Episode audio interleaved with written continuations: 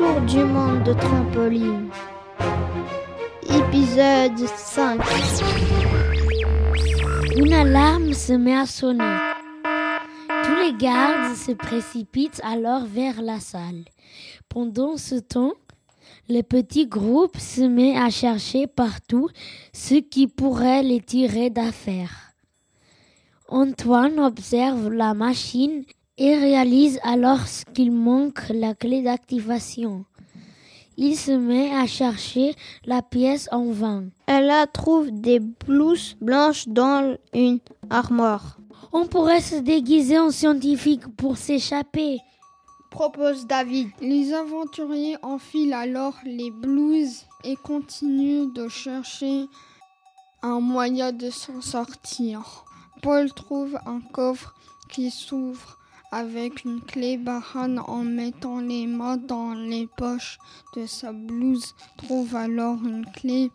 Il l'essaye sur la serrure du coffre. Génial, c'est la bonne. Dans le coffre, on trouve une carte qui indique un lieu marqué d'une croix dans un désert australien.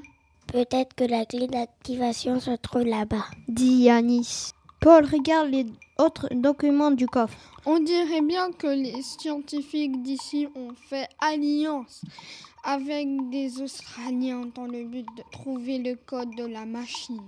Caché derrière la machine, Yanis trouve un petit morceau de papier où un code est gribouillé. C'est le code de la porte. Les acolytes emportent la machine et se retrouvent face aux gardes. On doit faire quelques expériences supplémentaires avec la machine.